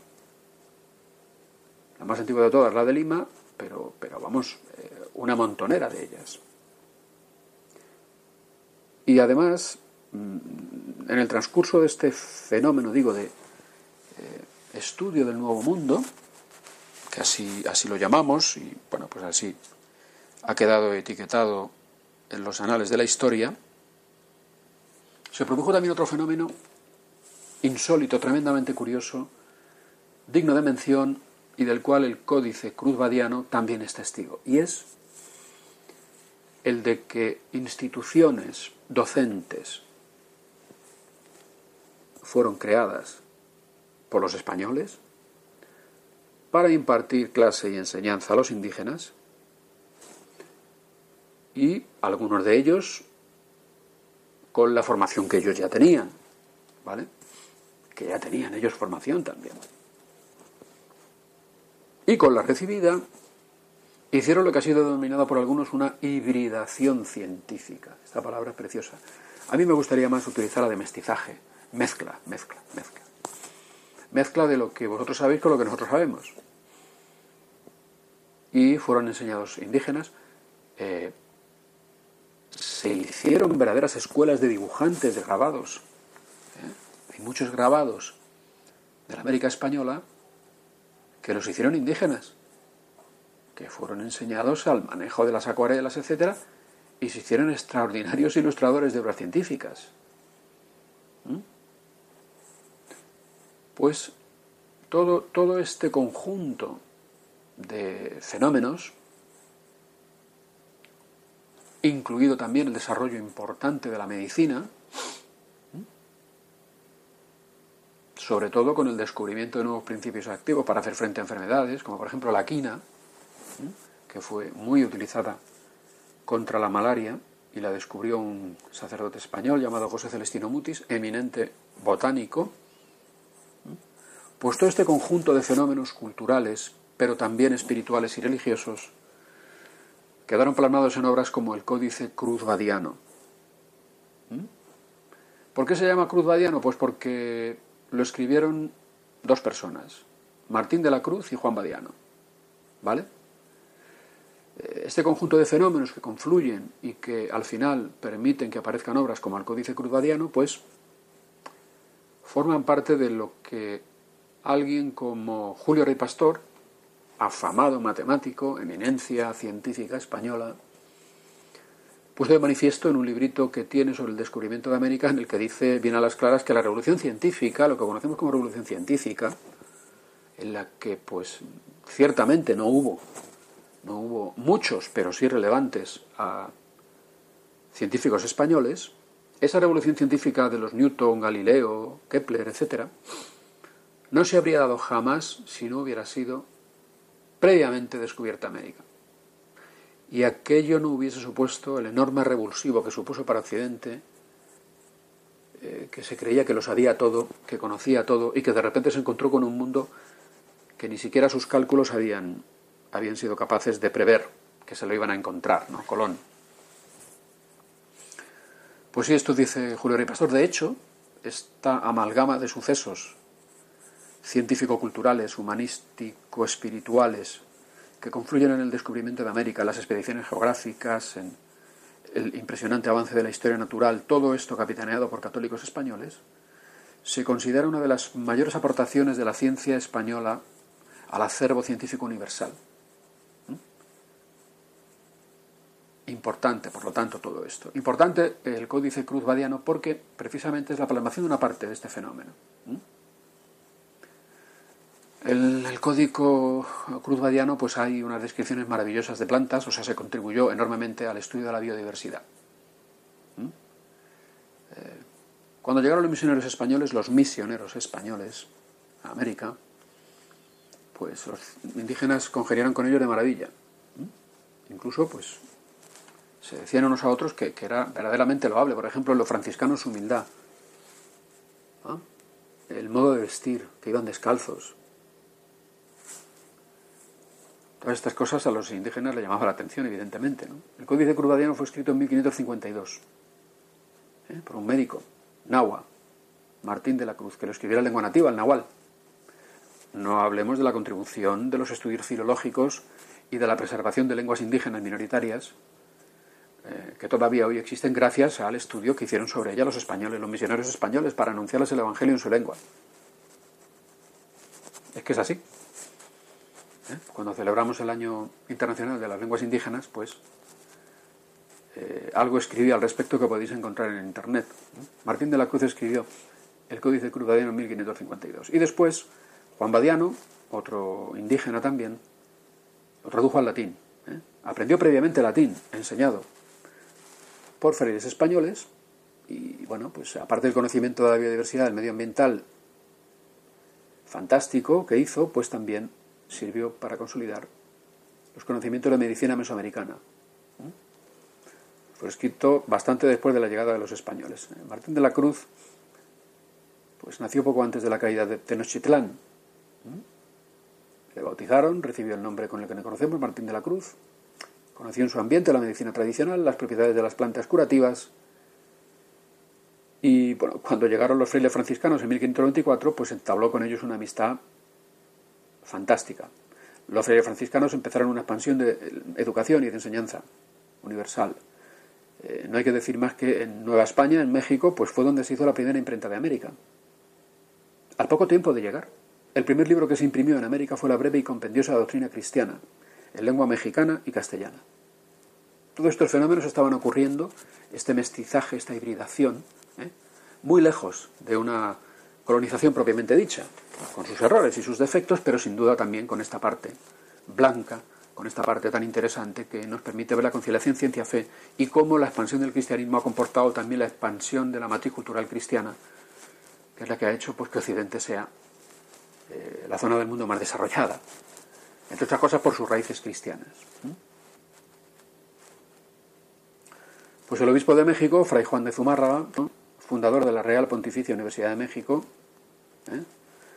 apoyó que en 1566 los franciscanos fundaran el famosísimo colegio que a los laicistas les gusta referirse a él como el Colegio Tlatelolco, sin más. Pero el colegio en realidad se llamó Esta es la localidad, Real Colegio de Santa Cruz en Santiago de Tlatelolco.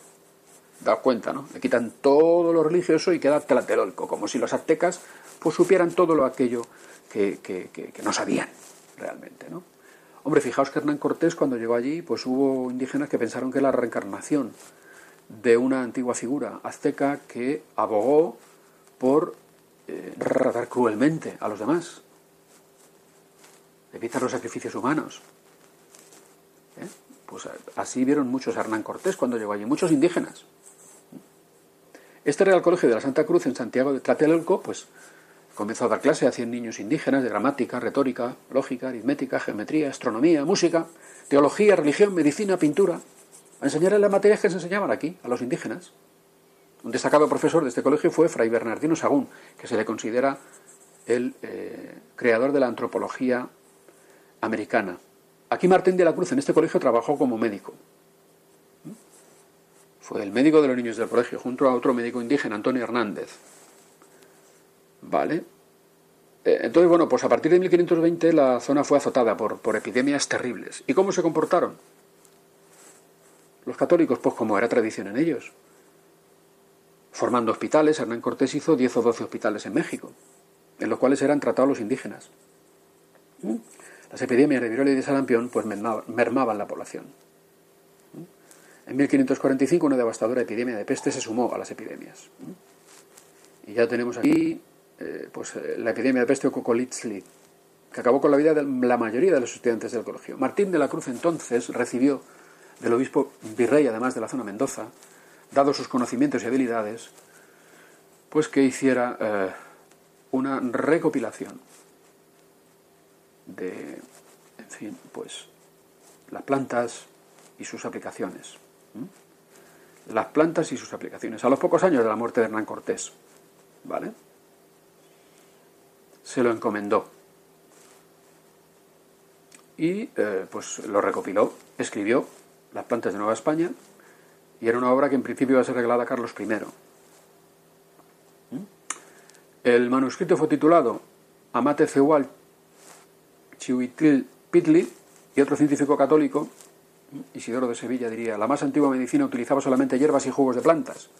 Así empezó la práctica médica a la que se incorporaría después el empleo de la lanceta y de medicamentos de todo tipo. Esto ocurrió en América con los católicos españoles, con los misioneros.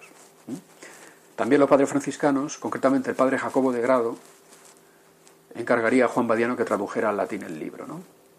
El libro se terminó el 22 de julio de 1552, día de Santa María Magdalena.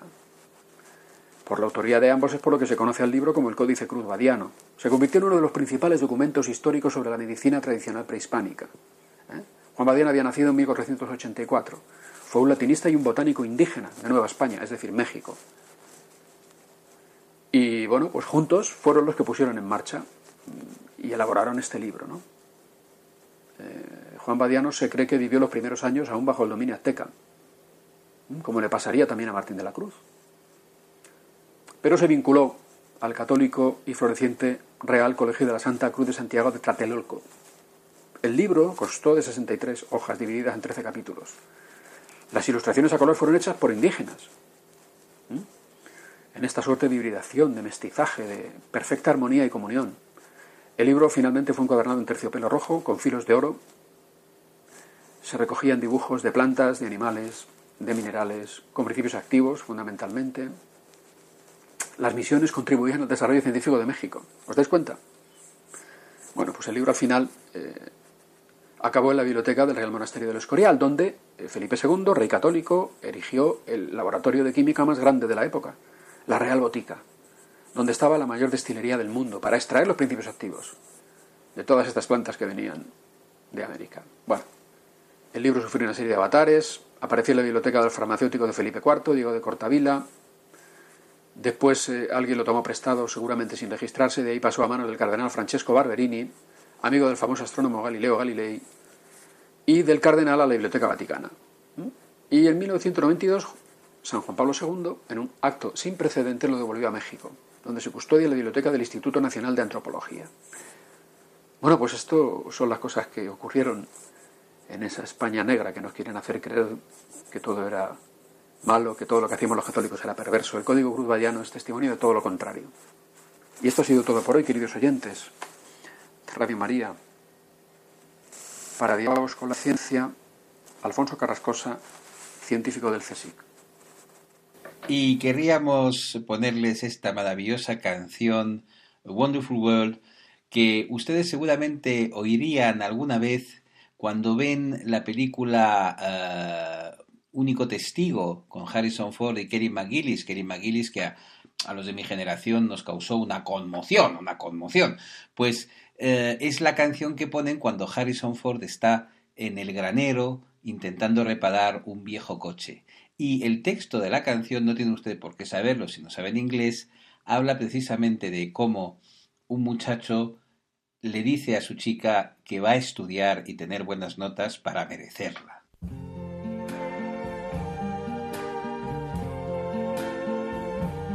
I see trees of green, red roses too. I see them bloom for me and you. And I think to myself, what a wonderful world.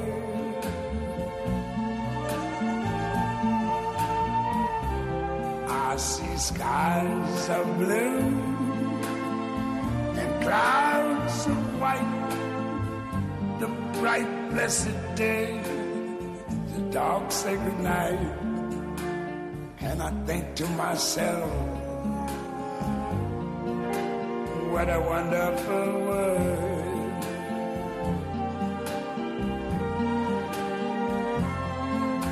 the colors of the rainbow, so pretty in the sky, also on the faces of people going by. I see friends shaking hands, saying, How do you do? They're really saying, I love you. I hear babies cry. I watch them grow. They're like much more I never knew. and I think to myself, what a wonderful world. Yes, I think to myself, what a wonderful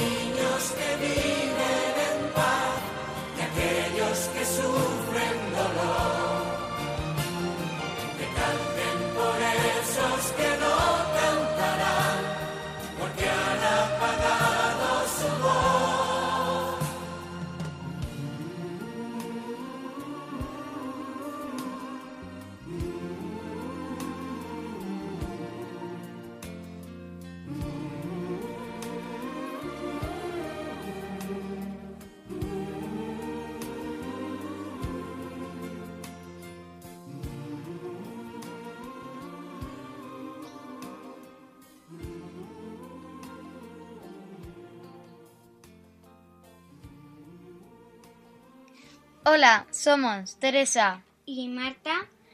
Y yo tengo 12 años. Y yo tengo nueve y medio. Y os vamos a hablar de un estudio científico de tiburones. Los tiburones blancos pasan más tiempo comiendo en el fondo marítimo. Dentro de los estómagos de los tiburones encontramos restos de una variedad de peces. Esto indica que los tiburones deben pasar una buena parte de su tiempo alimentándose. El seguimiento de los tiburones muestra que migran. Y esta es una recomendación, no comer tiburones ni cazón, porque los tiburones están en peligro de extinción. Adiós, gracias por escucharnos. Adiós. Adiós.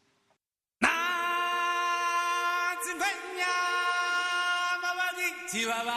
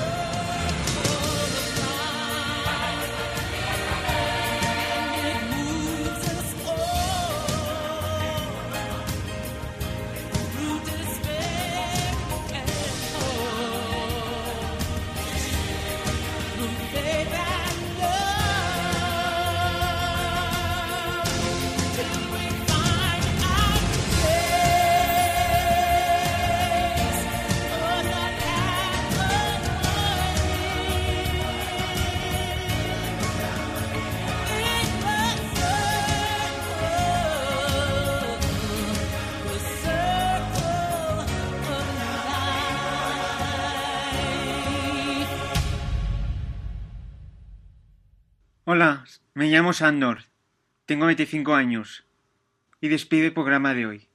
Ahora viene Catecismo Católica, obispo Monilla, Padre nuestro, Juan Pablo II. Gracias a Dios.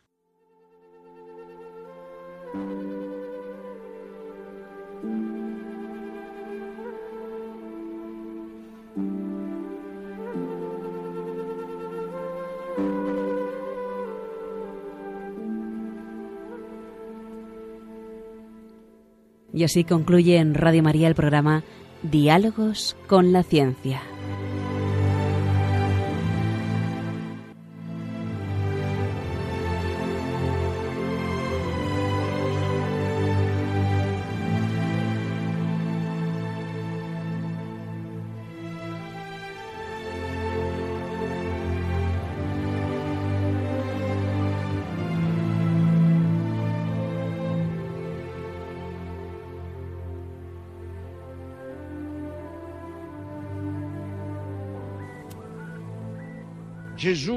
Annunzia molte volte la paternità di Dio nei riguardi degli uomini, riallacciandosi alle numerose espressioni contenute nell'Antico Testamento.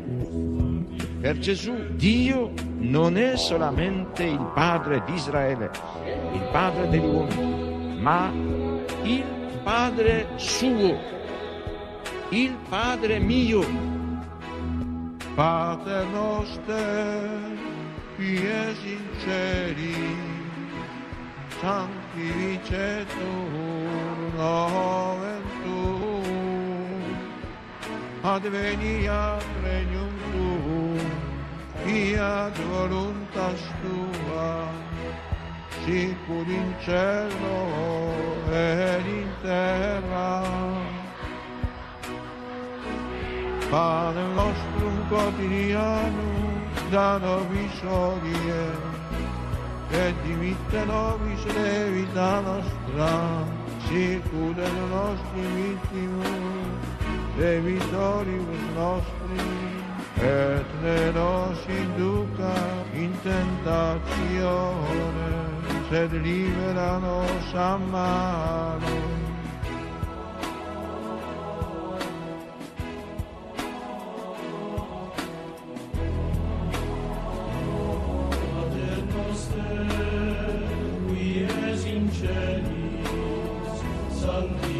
shed wool.